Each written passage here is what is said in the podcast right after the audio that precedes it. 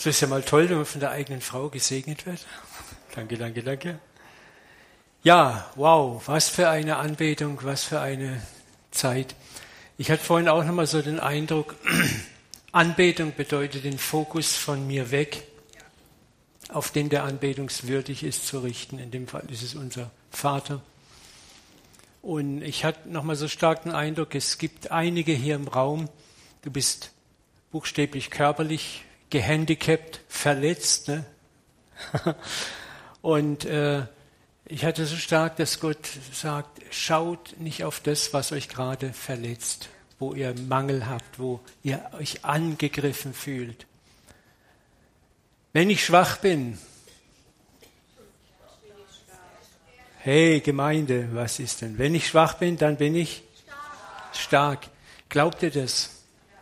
Das ist das, was uns immer wieder neu vor Augen führen müssen. Wenn ich schwach bin, bin ich stark. Manchmal lässt Gott Angriffe und Schwäche zu, damit wir unsere Stärke in ihm haben und nicht in uns. Und das ist das, manchmal reden wir so viel über die Angriffe, über das und sel, und wir machen doch nur eins, den Feind machen wir groß damit. Identitätsdiebstahl. Schau auf deine Identität, deswegen war das so toll, Anbetung. Ich bin so berührt, wie das Level an Anbetung hier zunimmt, Sonntag für Sonntag, spürbar seit Wochen. Und bin gespannt, wo der Vater uns hinführt.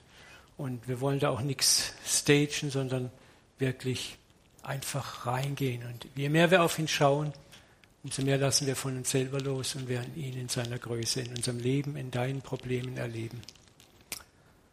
Halleluja, sagt der Preacher.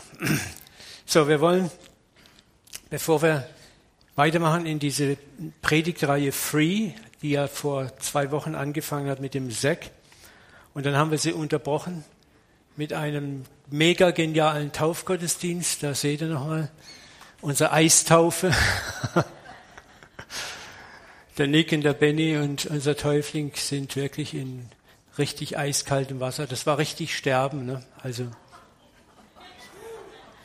Nick, stimmt's? Der wärmt sich die Füße, glaube ich, gerade.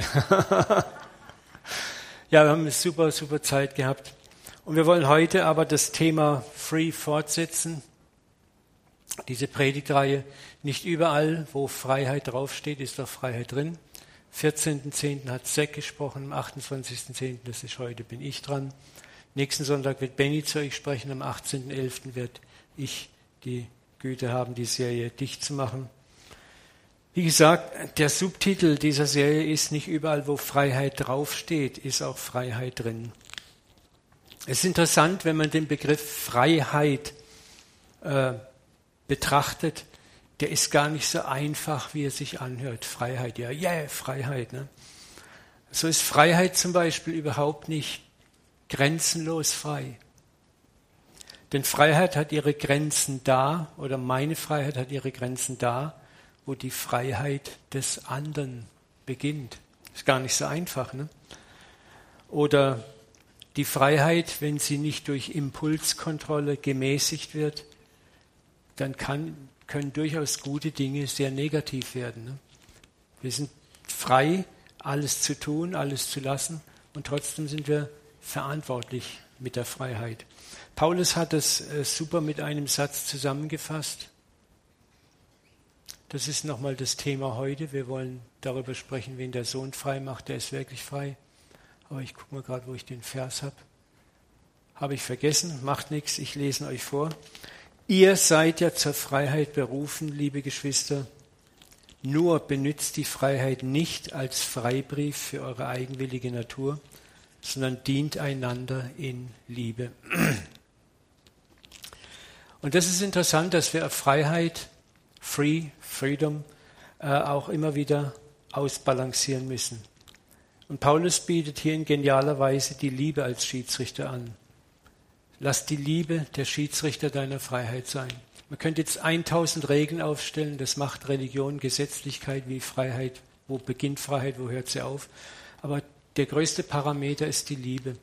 Wenn ich Freiheit habe, etwas zu tun, und ich habe aber auch Liebe in mir, dann beginnt die Liebe mir zu zeigen, wo tut meine Freiheit die Freiheit des anderen stören oder einschränken oder irgendwie verwunden oder verletzen.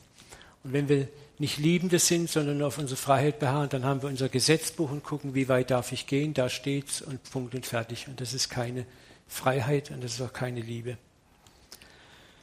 Paulus sagt hier, ihr seid zur Freiheit berufen, benutzt die Freiheit nicht als Freibrief für eure eigenwillige Natur, dient einander in Liebe. Die Freiheit sinnvoll zu balancieren ist Liebe und Liebe ist in drei Richtungen aktiv. Einmal die Liebe zu Gott. In meiner Freiheit muss ich fragen, okay, wo ist meine Freiheit gegenüber Gott außer meiner Liebe zu Gott begrenzt? Dann das zweite ist die Liebe zum Nächsten. Wo ist meine Freiheit begrenzt in meiner Liebe zum Nächsten? Gar nicht einfach. Ich, hab, ich rauche gerne im Sommer mal eine Zigarre, ne? aber ich würde das nicht machen, wenn ich weiß, da sind Leute mit mir im Raum oder wo, die das entsetzlich finden. Da könnte ich sagen, ja, ich habe die Freiheit zu tun, was ich will, das ist nicht richtig. Liebe sagt immer, okay, ich habe ich habe die Freiheit zu verzichten für den anderen. Und Liebe fängt nicht an zu streiten, ja, der ist schwach, der ist gesetzlich, der ist engstirnig, sondern Liebe kann verzichten. Liebe kann auch ein Recht mal aufgeben, ohne Probleme. Und das ist die Liebe zum Nächsten. Und dann wird Freiheit begrenzt durch die Liebe zu mir selbst. Liebst du dich selber? Wenn du dich selber liebst, wirst du dir auch selber nicht schaden. Das heißt, du wirst auch immer wieder darauf gucken, was tut mir denn gut und was tut mir nicht gut. Also auch hier ist die Liebe zu mir selbst eigentlich der Parameter, der mir hilft, Freiheit in Balance zu bringen. Auch die Freiheit zu tun oder zu lassen, was ich will, sondern auch zu schauen, was tut mir denn wirklich gut. Leider bedienen wir uns oft anderer Parameter, um Liebe bzw. um Freiheit zu balancieren, nämlich den Parameter der Gesetzlichkeit Du darfst das und das nicht tun, du solltest das und das nicht tun. Wir benutzen Scham, wenn du das tust, bist du kein guter Christ. Wir benutzen Angst, wenn du das tust, wird Gott dich strafen. Das führt aber nie zu authentischen Resultaten. Drohung, Angst und Furcht bringen nur sehr, sehr begrenzte Resultate hervor. Und wir sehen das eindrucksvoll in der Menschheitsgeschichte und wir sehen das noch eindrucksvoller in der Kirchengeschichte. Ich möchte dieses Thema in der Schlusspredigt vertiefen, auch nochmal. Was, was macht uns wirklich frei? Warum macht uns die Liebe wirklich frei? Und das ist so ein wichtiges Thema.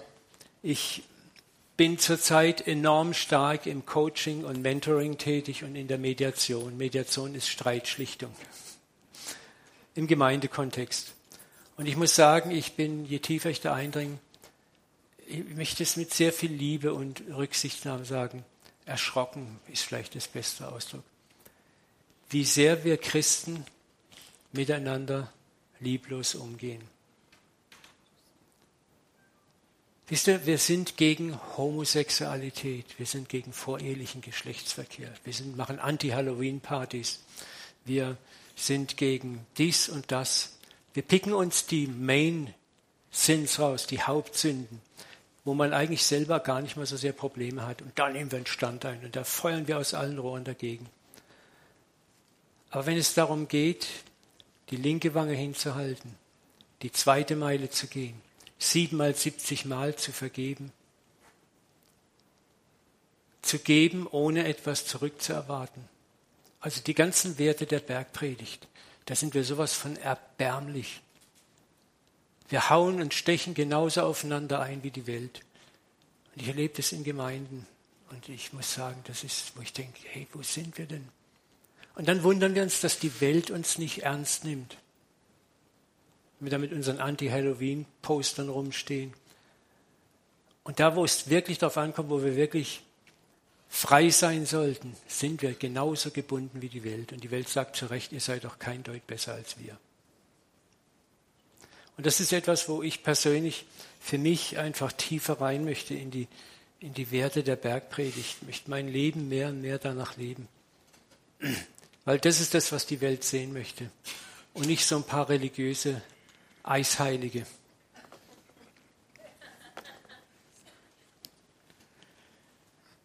Ich möchte heute über das Thema, wen der Sohn frei macht, der ist wirklich frei sprechen.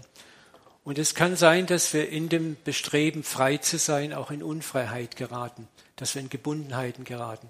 Das ist alles ganz normal in unserem christlichen Leben. Erleben wir das.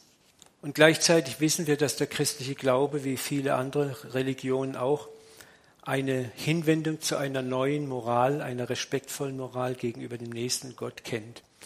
Einen christlichen Slogan sagen wir oder sagen wir Heiligung. Ich hasse dieses Wort mittlerweile, weil es so abgenutzt ist. Ich rede lieber davon, einem angemessenen moralischen Lebensstil zu leben, der Zeugnis ist. Und zwar nicht selbstgefälliges Zeugnis, so schaut mal, wie toll ich bin, sondern der einfach durch seine Liebe, seine Güte und sein Anderssein besticht.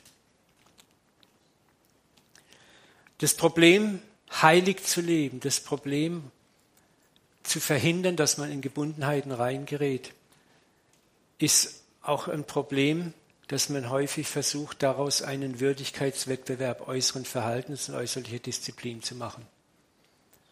Und da landen wir schneller in Religion, als wir auf drei zählen können. Das Judentum, in dem wir Christen unsere Wurzel haben, erkrankte an dem gut gemeinten Versuch, das Gesetz Gottes zu halten, in einem unendlichen Wust tausender von Vorschriften. Schauen wir uns mal da ein paar Verse an. Jesus war damit konfrontiert. Er sprach, und wehe euch Schriftgelehrten, ihr ladet den Menschen unerträgliche Bürden auf und ihr selbst rührt die Bürden nicht mit einem Finger an. Das ist das, was Religion gerne macht. Auf die anderen eine Bürde legen und sie selber gar nicht anrühren. Matthäus 12, 7, wenn ihr wisst, was das heißt, ich will Barmherzigkeit und nicht Opfer. Opfer ist das Äußerliche.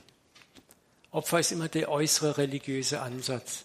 Ich bin Christ, ich tue das nicht. Ich bin Christ, ich tue das nicht. Ich bin Christ. Hast du es gesehen? Ja, ich gehe in die Kirche, ich gehe in den Gottesdienst, ich mache das und das und das. Aber Jesus sagt, ich will Barmherzigkeit. Barmherzigkeit, das sind die Werte der Bergpredigt. Das ist das, wie wir wirklich im Alltag leben. Und Gott sagt, das ist mir zehntausendmal lieber, mir ist lieber, du liebst und lebst authentisch, als dass du Sonntag für Sonntag in den Gottesdienst rennst, um gesehen zu werden.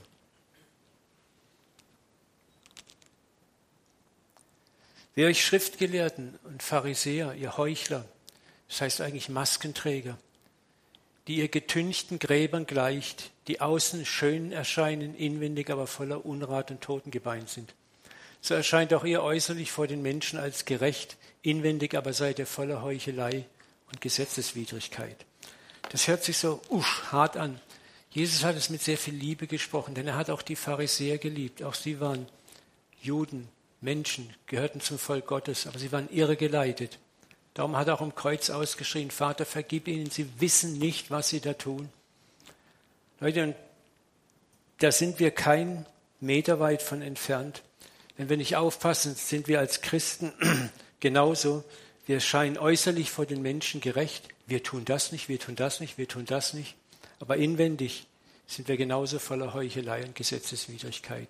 Da, wo sich das Leben wirklich erweisen soll, in der Liebe, in der Gnade, in der Güte, im Erbarmen, sind wir kein Deut besser. Da vergelten wir Gleiches mit Gleichem, zahlen mit barer Münze genauso heim, wie man uns bezahlt hat. Und das ist die Gefahr religiösen Lebens, es aus eigener Kraft hervorzubringen aus eigener Kraft frei zu werden, aus eigener Kraft auch ein religiöses Leben hervorzubringen, das moralisch einwandfrei ist. Wir landen schneller in Gesetzlichkeit, als wir auf drei zählen können. Auch die frühen Christen waren davon nicht gefeit. Paulus musste den Galatern schreiben, nur das eine will ich Paulus von euch Galatern wissen. Habt ihr den Geist empfangen, weil ihr das Gesetz befolgt oder weil ihr die Botschaft vom Glauben gehört habt? Begreift ihr das nicht? Wollt ihr wirklich in eigener Kraft zu Ende bringen, was ihr im Geist angefangen habt? Und ich möchte heute besonders über die moralische Vollendung unseres Lebens sprechen. Möchtest du wirklich dein Leben moralisch vollenden, was Gott eigentlich im Geist bei dir angefangen hat, im Geist vollenden möchte? In dieser Predigt wollen wir der Frage auf den Grund gehen, wie geht Heiligung, also ein moralisch positives Leben, praktisch? Nochmal, wie geht Heilung, also ein moralisch positives Leben praktisch? Wie werde ich frei, free? Wie überwindet die Liebe in mir, um mich herum und nicht der fromme Krampf und Kampf?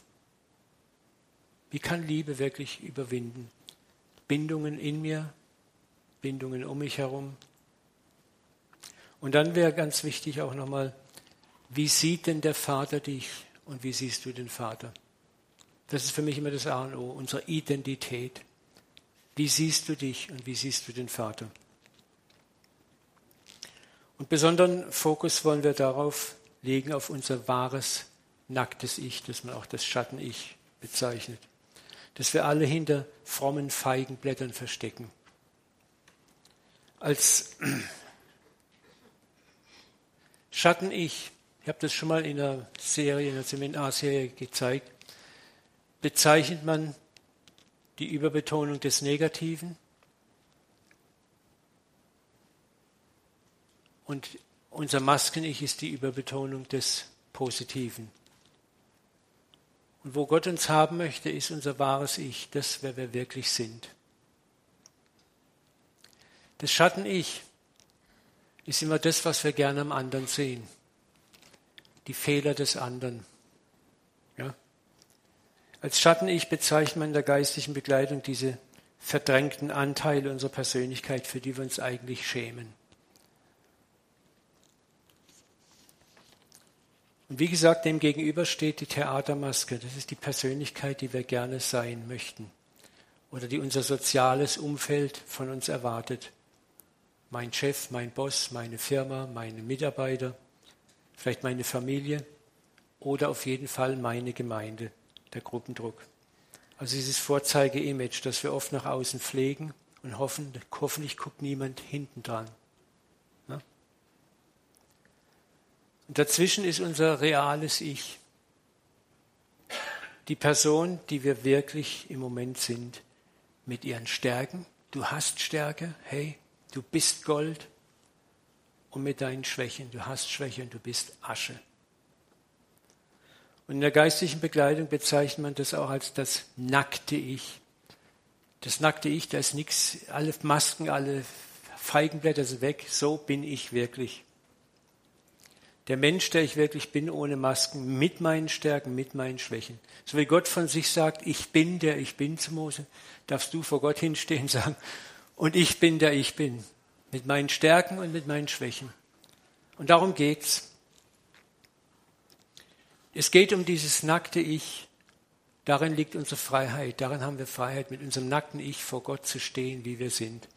König David hat das wunderbar in dem Psalm 139 dargestellt. Ich sitze oder stehe, so weißt du es, Gott. Du verstehst meine Gedanken von ferne. Ich gehe oder liege, so bist du um mich und siehst alle meine Wege. Denn siehe, es ist kein Wort auf meiner Zunge, das du, Herr, nicht schon längst weißt.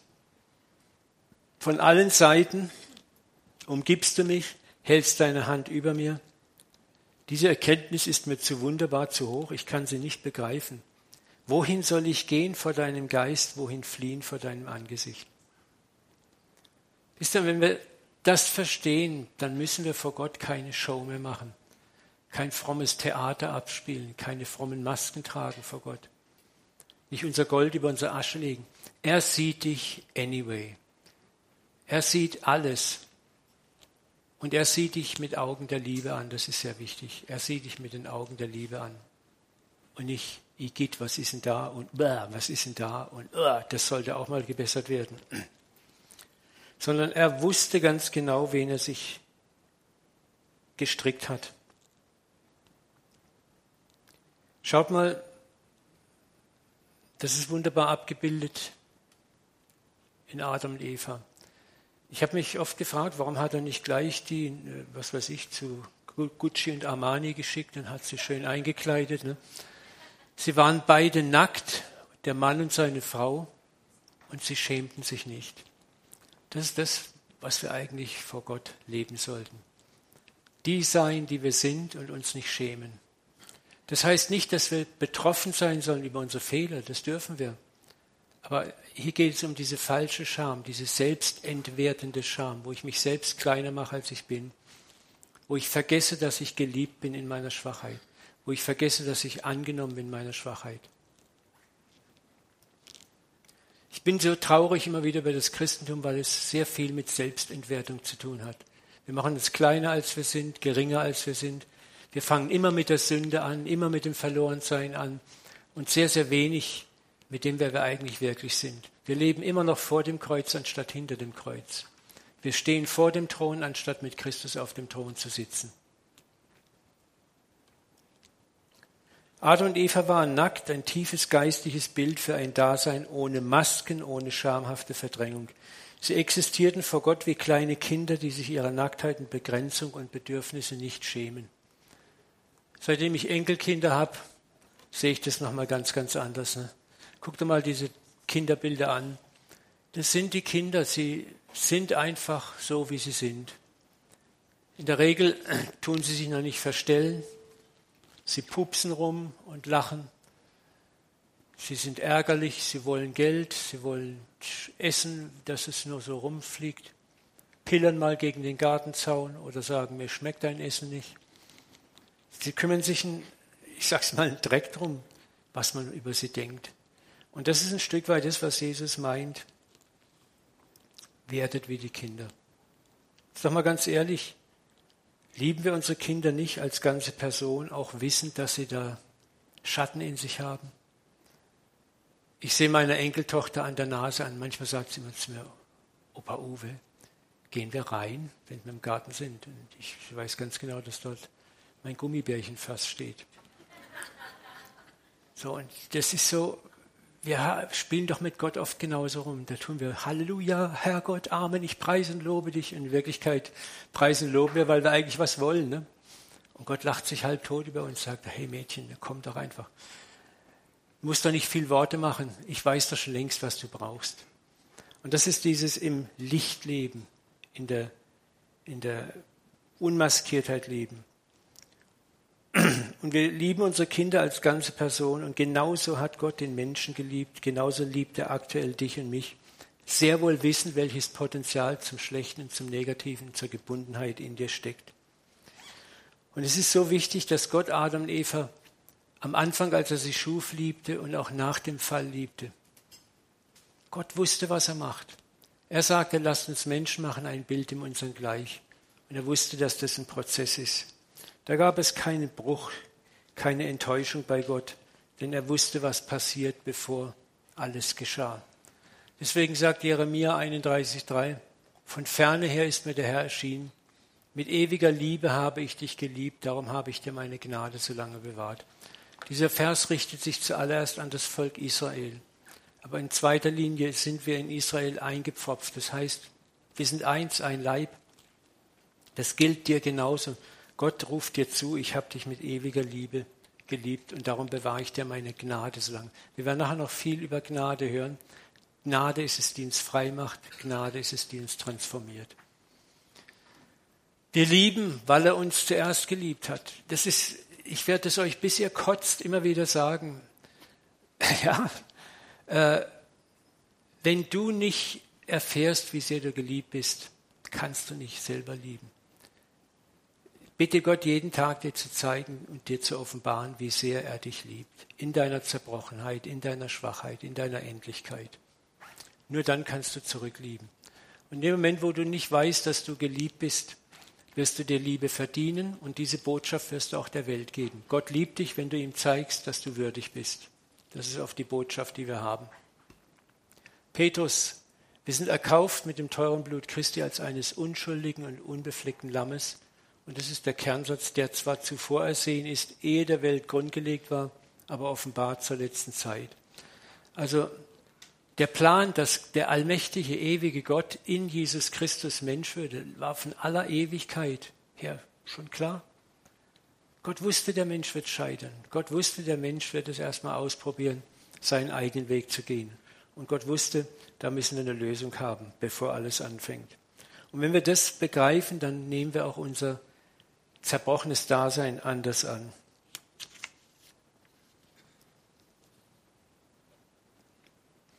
Das Problem der Distanz zu Gott lag immer auf unserer Seite. Ich sage es nochmal knallhart, Gott hat sich niemals von uns getrennt oder zurückgezogen. Er ging uns immer nach, immer, immer, immer. Wir haben uns zurückgezogen aus falscher Scham, aus Angst. Ich habe es schon ein paar Mal gesagt, ich will es auch nicht groß ausbauen. Adam und Eva haben sich im Wald versteckt, als sie gescheitert waren, als sie die Frucht gegessen hatten. Adam und Eva haben sich Schürzen gebaut, um tätig zu werden und vor Gott zu verstecken, was nicht angenehm war, nach ihrer Meinung in ihren Augen. Und das ist, was wir oft machen. Wir schämen uns, wenn wir Fehler machen. Wir rennen weg von Gott. Wir flüchten uns ins Maskentragen rein. Wir ziehen fromme Masken auf. Und das ist das Wesen aller falschen Religionen. Und darum war es Gottes Frage auch an Adam und Eva, wo bist du, war keine geografische Frage, sondern wo bist du in deinem Geist? Wo bist du in deinem Verständnis mir gegenüber? Wie denkst du von mir? Warum läufst du weg von mir? Komm doch zu mir.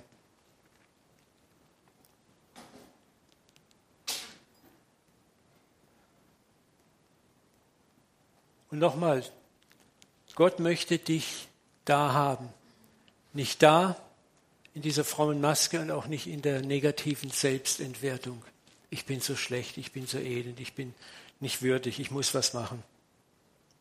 Die Sehnsucht unseres himmlischen Vaters ist von jeher, dass wir unverstellt, nackt wie Kinder vor ihm leben und stehen und seiner wiederherstellenden Gnade zu vertrauen, anstatt in Rebellion unabhängig von ihm zu leben oder in Religion, um uns ebenfalls unabhängig von ihm selbstgerecht zu verbessern. Es gibt nur diese zwei Wege, die die Menschen gehen. Wir sind im Unglauben in der Rebellion.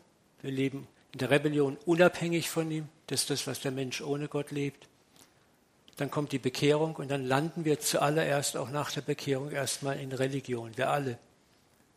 Wir möchten uns selbstgerecht verbessern. Ich erlebe das wieder und wieder, je älter ich werde, umso mehr wird das Muster klar. Wenn wir Rebellion hinter uns gelassen haben, von neuem geboren sind, zum Glauben gekommen sind, landen wir alle, ob wir es wahrhaben wollen, nicht im religiösen Muster zuerst. Wir wollen Gott beweisen, was wir drauf haben. Wir wollen ihm zeigen, dass wir es wert sind, gerettet worden zu sein. Wenig ahnen wir in der ersten Zeit von den Abgründen und unserer Unfähigkeit, uns selbst zu verbessern, die in uns ist. Und im perfekten Zeitplan des Vaters kommt für einen jeden von uns die Zeit, wo wir mit unserem wahren Selbst konfrontiert werden. Wo wir unsere Gebundenheiten erkennen, wo wir unsere Charakterschwächen erkennen, unser moralisches Versagen und wo wir begreifen, alles heroische Selbstverbessern funktioniert nicht wirklich. Und es ist eine Zeit, in der du an der Ernsthaftigkeit deines Glaubens zweifelst. Und vielleicht sind einige hier in der Situation. Und wo du aufgeben möchtest wo du wie Petrus sagst, ich gehe fischen. Oder Elia sagt, es ist genug, nimm meine Seele, ich bin nicht besser als meine Väter. Ich war auch schon da, mehrfach, wo ich gedacht habe, es hat keinen Zweck, ich pack's nicht. Bis mir Gott klar gemacht hat, du hast doch gar nichts zu packen. Wann kapierst du das endlich? Und hier beginnt das Wort der Predigt, wen der Sohn frei macht, der ist recht frei. Und nicht, wo du dich frei machst. Und wenn wir das langsam kapieren, kommen wir auch langsam unter unseren Bäumen hervor, unter die wir uns geflüchtet haben, die frommen Bäume, die selbstgemachten Feigenblätter. Und wir trauen uns mehr und mehr, so nackt, blind und bloß wie wir sind, vor dem Vater hinzustehen, zu sagen, ich bin bedürftig, aber ich bin auch herrlich. In mir lebt beides, göttliches und menschliches. Ich möchte euch einen Vers zeigen, der mir immer wichtiger geworden ist und der eigentlich alles erklärt, wie Freiheit stattfindet, wie wir verändert und transformiert werden. Wenn wir im Licht leben, so wie Gott im Licht ist, sind wir miteinander verbunden. Punkt. Komm ans Licht. Wenn du im Licht bist, bist du mit ihm verbunden. Und ins Licht zu kommen hat nichts damit zu tun, aber komm bitte nur ins Licht, wenn du sauber bist, wenn die Zähne geputzt und die Fingernägel gepielt und alles sauber und okay ist. Sondern komm so wie du bist ans Licht sagt Gott, das ehrt mich.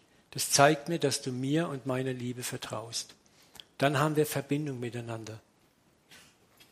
Das Gegenteil ist, im Schatten zu bleiben, sich zu verstecken oder sich zu schminken und herzurichten. Und das Blut seines Sohnes Jesu macht uns von jeder Sünde rein.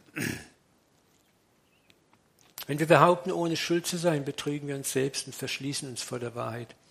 Doch wenn wir unsere Sünden bekennen, so ist Gott treu und gerecht. Er vergibt uns die Sünde und reinigt uns. Also er ist Vergebung und es findet Reinigung statt. Er vergibt, das heißt juristisch gesehen wirst du freigesprochen und ganz praktisch sagt er, und jetzt reinige ich dich von dem Problem, was das sündhafte Verhalten, was immer das ist, in dir auslöst. Er vergibt, er reinigt. Im Licht zu leben heißt nicht eine sündlose Heiligengestalt zu sein, sondern so wie ich bin, mit meinem nackten Selbst jeden Tag vor dem Vater zu leben und es ihm darzustellen. Es auszuhalten, dass er mich auch in meiner momentanen Schwachheit liebt, wo ich vielleicht immer noch festhänge an Gebundenheiten und ich möchte sie so gern loshaben. Das ist das, was Paulus sagt. Ich habe dreimal zum Herrn, da ist ein Dorn im Fleisch. Dreimal habe ich zum Herrn geschrien. Nimm diesen Mist fort von mir. Wir wissen nicht, was es ist. Es gibt tausend Spekulationen darüber. Da war was, wo Paulus sagt, mach das weg. Und Gott sagt, lass dir an meiner Gnade genug sein. Ja, Gnade, Gnade. Ich will frei sein. Ich will perfekt sein. Ich will moralisch perfekt sein. Ich will jemand sein. Und Gott sagt, nee, du dienst mir mehr mit deiner moralischen Imperfektheit mit deiner Zerbrochenheit, die Demut und Sanftmut hervorbringt, wenn du meine Vergebung annimmst.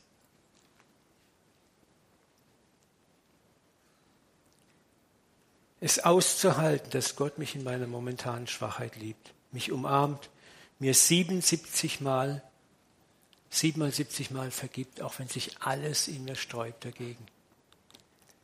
Schau mal, das ist das Bild Israels. Israel hat wieder und wieder und wieder und wieder und wieder und wieder und wieder gesündigt.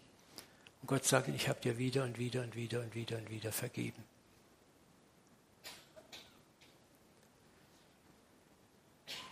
Dieser Vers ist sehr deutlich, Gott vergibt, was wir getan haben, wo wir unvollkommen sind, und er reinigt den inneren Menschen. Und dieses Reinigen kann manchmal geschehen durch auch spontane Dinge. Ich bin von Sachen blub ruckzuck frei geworden. Es kann sein, dass es durch guten Befreiungsdienst geschieht, wo jemand ein Befreiungsgebet spricht und bumm, fällt was weg von uns.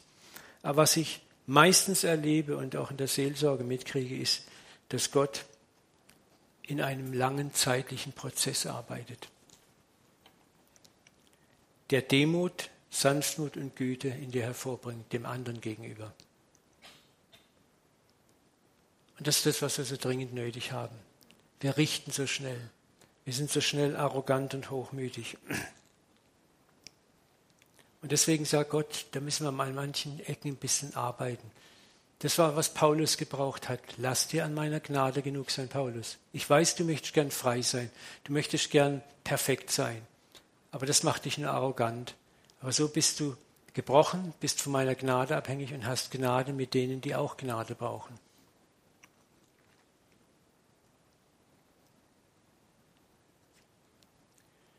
Alles beginnt damit, dass wir uns so wie wir sind vor ihm hinstellen. Nochmal, dass wir werden wie die Kinder. Und es ist krass, ne? wer sich nun selbst erniedrigt wie dieses Kind, ist der Größte im Himmelreich. Und das ist das Krasse irgendwo. Nicht die Stärke, die vermeintliche moralische Stärke und Überlegenheit macht uns groß, sondern unsere Zerbrochenheit macht uns groß wenn wir sie ehrlich vor uns tragen. Mit diesem Satz lädt Jesus uns ein, unser nacktes Ich ohne Maske, ohne Scham vor ihm zu leben, uns unserer Begrenzung nicht zu schämen und zu glauben, dass Gott an mir arbeiten und heilen wird.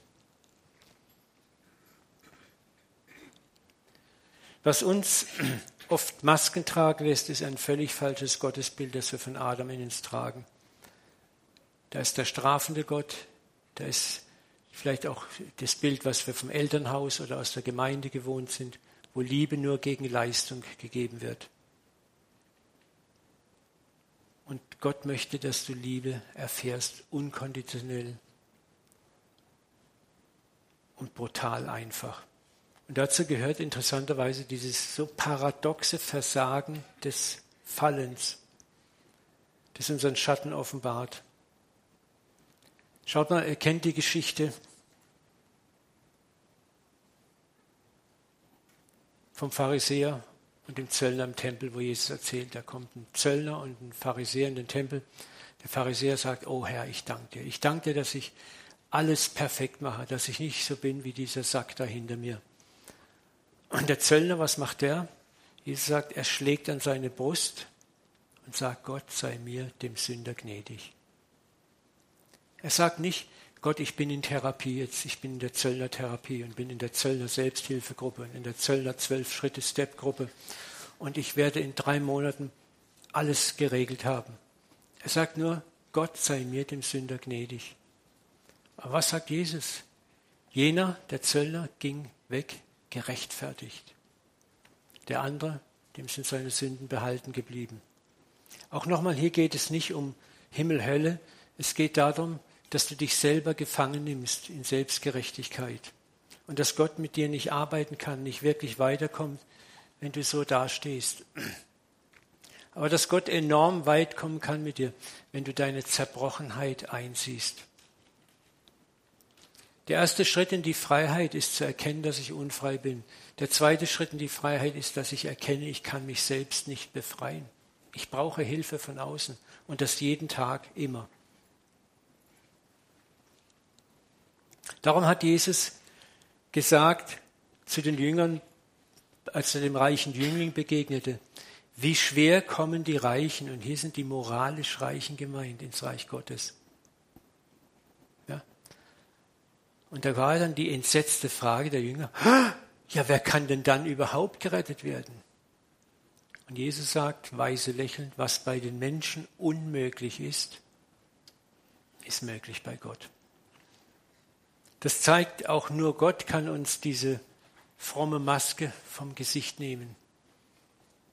Das ist das, womit ich auch oft in der Seelsorge konfrontiert werde. Du siehst einen Menschen gegenüber und weißt genau, was sein Problem ist. Und du könntest es ihm jetzt frontal sagen, aber es bringt nichts. Du treibst nur noch tiefer in seine Maske rein. Und da kannst du auch nur sagen, Gott, hilf. Überführ du ihn, überführ du ihn. Petrus war auch er konnte nicht fassen, was in ihm war. Er hat es geleugnet. Er sagt, nee, Jesus, ich werde es nicht machen. Und dann kam der Zerbruch. Und das ist das, wir müssen auch zerbrochen werden, ist nicht unser Job. Du musst nicht einen anderen zerbrechen, damit er überführt wird. Aber bete für den anderen, dass er überführt wird und liebe ihn. Gott ist der beste Überführer der Welt. Er kann es machen. Er wird es auch machen, hundertprozentig. Nur Gott kann uns die Maske vom Gesicht nehmen. Und so ist auch Buße, Metanoia, neues Denken, was danach kommt, ein Geschenk Gottes. Buße ist ein Geschenk Gottes. Wir können das nicht selber machen. Ich kann Buße in einem Menschen hervorbringen, indem ich ihn anschreie, anpredige, indem ich ihm ein schlechtes Gewissen vermittle, indem ich ihn bedrohe. Was erreiche ich dann? Der andere, wenn er mir gehorcht, wird sein Verhalten ändern, aber äußerlich äußerlich. Er wird eine Maske aufziehen vor mir und vor anderen, aber innen wird er weiter so brodeln und gären und sich ärgern und wütend sein und wird vielleicht sogar selber zu einem älteren Bruder, der wütend auf die anderen ist.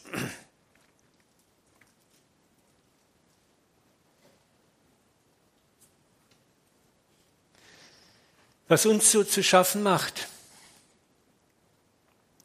als Christen, ist die panische Angst vor dem Gnadenmissbrauch.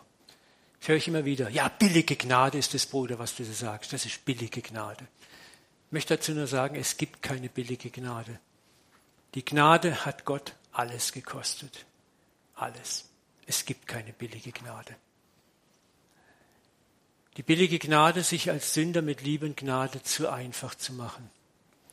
Dazu möchte ich sagen, dass Gott im Römer 11.29 seine Gnadengeschenke nicht zurücknimmt und seine Berufung nie bereut.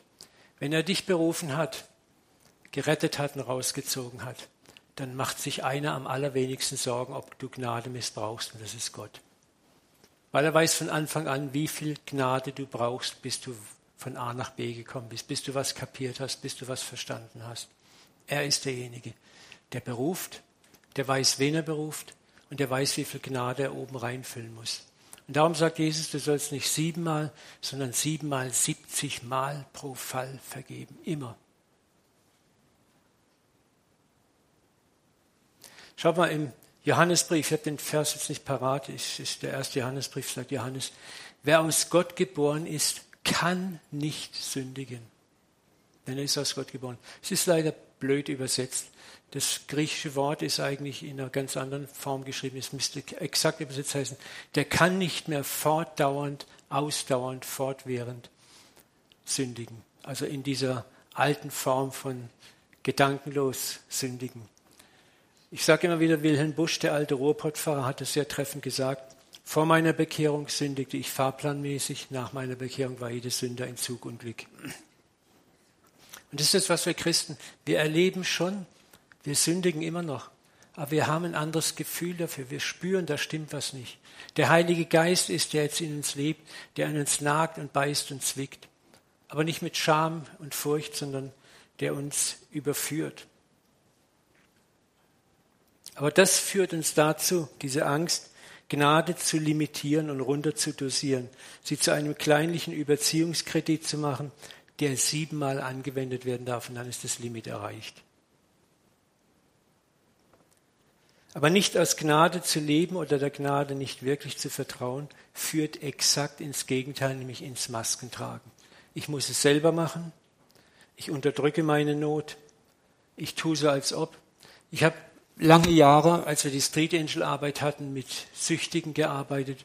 Und es ist immer ein Phänomen zu sehen, dass wenn Leute auch mit, mit viel Druck und moralischem Druck von Drogen frei wurden, die Sucht woanders wieder hochgebrochen ist. Das ist, du drückst hier runter und zum Hintern kommt es raus. Ja? Also es sucht sich seine Öffnung. Ne?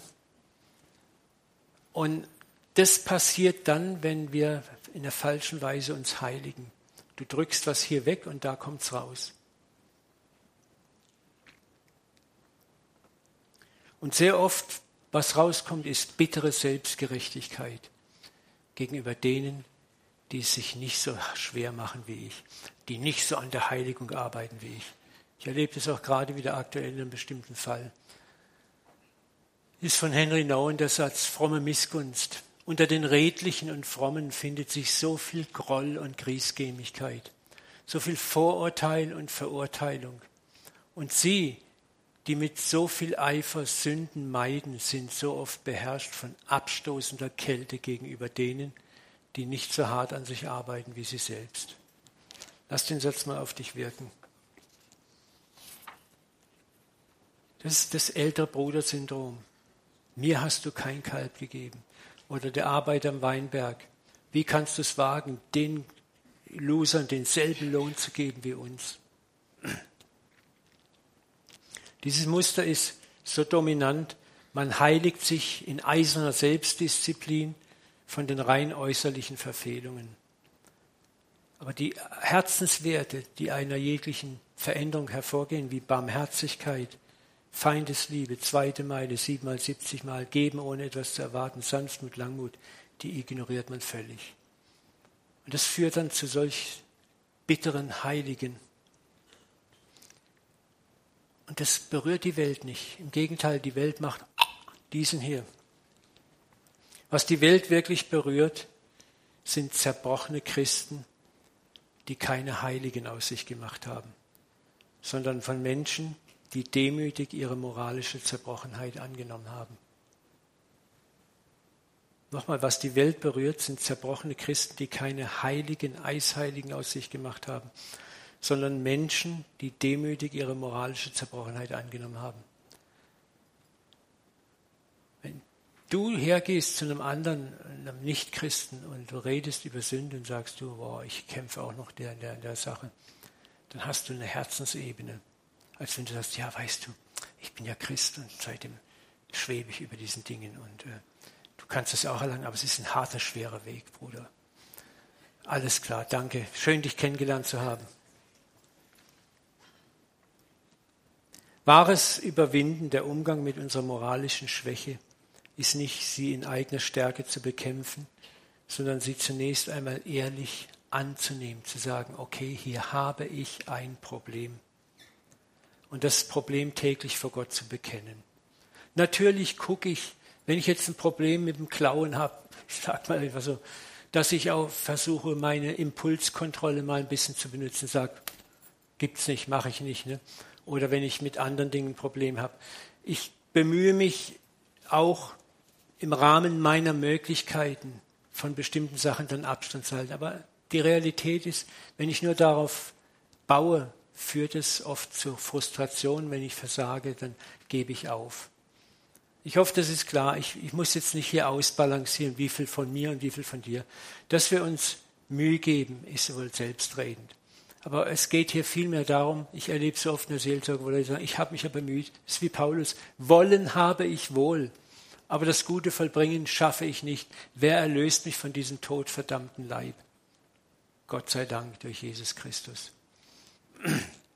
So im, im Kern ist es wichtig, ich bekenne Gott, da habe ich ein Problem, ich nehme an, da habe ich ein Problem und ich bitte Gott, dass er das gute Werk in mir vollendet.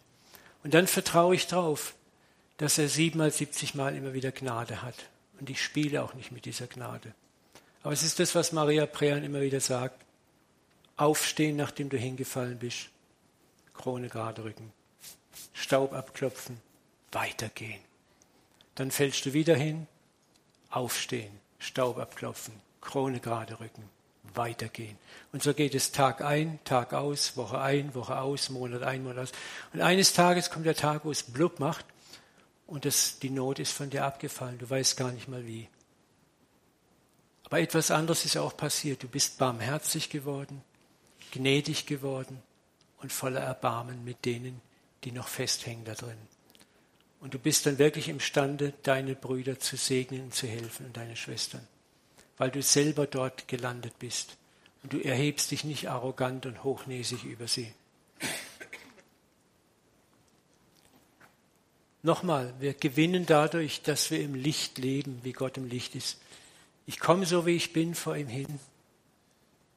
Da gibt es, glaube ich, so ein altes Kirchenlied. So wie ich bin, komme ich zu dir.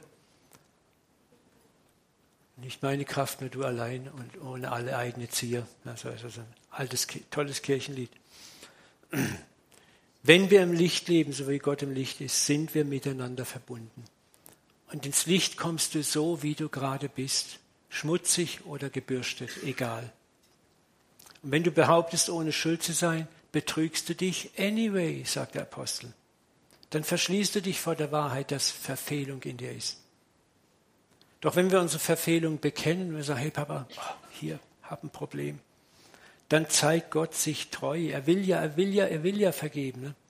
Er vergibt die Sünde und reinigt dich. Und das Reinigen ist sein Prozess. Das geht manchmal schnell, manchmal mittelschnell, manchmal geht es dein Leben lang. Und es gibt Dinge, die wirst du bis zum letzten Atemzug immer wieder Vergebung erlangen müssen. Punkt. Wen der Sohn frei macht, der ist wirklich frei. Und wer sich selber frei macht, ist nicht frei. Disziplin und Willensstärke sind nicht Gottes endgültige Freiheit, weil sie führen in dieses ältere Brudersyndrom, in Stolz, Härte und Selbstgerechtigkeit. Jetzt kann ich so manche Worte hören. Ja, Uwe, Uwe, Uwe, Uwe, verführt uns das nicht, dieses Vergebungs- und Gnadengedusel zur Leichtfertigkeit und Lachsheit? Brauchen wir nicht Arschtritte und die Kante? Habe ich auch neulich mal in einem Seminar von zwei Christen gehört. Uwe, wir brauchen Arschtritte, wir brauchen die Kante. Ich hätte mal liebsten die Kante gegeben. Ne? Ich sage dir was, wo du oder ich Gnade bewusst missbrauchen und gedankenlos in moralischem Fehlverhalten bewusst, bewusst weiter verharren als Christen. Ich rede nicht von Nichtchristen. Ich rede von, von wirklich wiedergeborenen Christen. Dann wird dein eigenes Fehlverhalten nach dem Prinzip, dem geistlichen Prinzip von Saat und Ernte. Was der Mensch sät, das wird er ernten, auf dich zurückfallen. Und dann kommt der harte Weg der Metanoia, der Buße, wo du durch Leiden lernst. Und es ist nicht Gott, der dich straft. Er muss es gar nicht. Es bist du, der du dich selber strafst. So meisterhaft hat Richard Rohr gesagt, we are not punished by our sins. Nee, we are not punished for our sins, we are punished by our sins. Wir werden nicht gestraft für unsere Sünden, wir werden gestraft durch unsere Sünden. Gott muss gar nichts machen, du bestrafst dich selbst. Und da gibt es diesen wunderbaren Vers, Jeremia 2,9. Du strafst dich selbst mit deiner Bosheit und erziehst dich selbst mit deinem Abfall. Und du sollst erfahren und einsehen, wie böse und bitter es ist, den Herrn, deinen Gott, zu verlassen und mich nicht zu beachten. Unser Fehlverhalten, wenn wir es bewusst weiterleben, ist der beste Erziehungsmeister, den es gibt, aber auch der härteste. Und Gott bietet dir an, zu sagen, äh, es wäre schön, wenn du den Umweg nicht unbedingt gehst. Vertrau mir. Und deswegen glaube ich zutiefst, eine gesunde Gemeinde ist ein Ort nicht von Eisheiligen, sondern von prozesshaft genesenden Sündern, die immer weniger voreinander zu verbergen haben, wo wir immer mehr unsere Masken sonntags ablegen, wo wir eben nicht sagen müssen, wie geht's dir? Oh, Bruder, Schwester im Herrn, Halleluja, Amen, im Herrn ist alles gut. So, wo ich einmal sagen darf, oh Mann, ich ich kämpfe zurzeit so, ich bin da und da. Oder wo wir auch mal gutes Zeugnis haben, ganz klar, wo wir auch mal ehrlich sein dürfen und sagen, Mensch, ich, ich bin immer noch weiter dort. Wo wir einander unterhaken, sagen, komm, mach weiter. Wo weniger zu verbergen haben, weil wir unsere eigenen Abgründe geschaut haben. Wo wir uns erbarmen können mit den Grenzen des anderen und ihn mittragen, weil wir selber getragen worden sind. Und ich sage euch, eine solche Gemeinde wird zu einem Ort, die Menschen anzieht, ohne dass wir Werbung machen müssen, weil dein eigenes Leben anziehend und attraktiv ist, weil dein ganzes Leben einlädt, wo Menschen dich suchen und, und ihre Wunden dir zeigen, weil sie spüren, bei dir sind sie sicher. Du gießt nicht noch Salz in die Wunde, ja, da musst du das und das und das und das machen und streng dich mehr an, sondern du wirst sie teilhaben lassen an deiner eigenen Zerbrochenheit, aber auch an den Siegen, die du erlebt hast aus Gnade. Ich möchte abschließen, wen der Sohn frei macht. Der Weg zu Gott führt über die Begegnung mit mir selbst, über das Hinabsteigen in meine moralische Wirklichkeit. Nur der Demütige, der bereit ist, seine Menschlichkeit, seine Schattenseiten anzunehmen, wird den wirklichen Gott erfahren. Demut ist der Mut zur Wahrheit, seine zerbrochene Menschlichkeit und ihre Schattenseiten zu akzeptieren. Das heißt nicht, wir bleiben so, ja. Aber ich akzeptiere, dass Schatten und Zerbrochenheit in mir ist und ich es aus mir selber nicht ändern kann. Dort kann ich mich in Gott hineinfallen lassen, wenn ich in Berührung komme mit meiner Ohnmacht, mich selbst zu verbessern.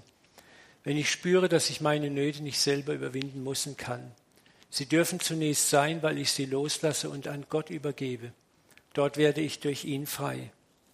Da begegne ich dem wahren Gott, der mich aus der Tiefe herausholt, aus tiefstem Schlamm zieht, dem Gott, der mit mir geht durch Feuer und Wasser.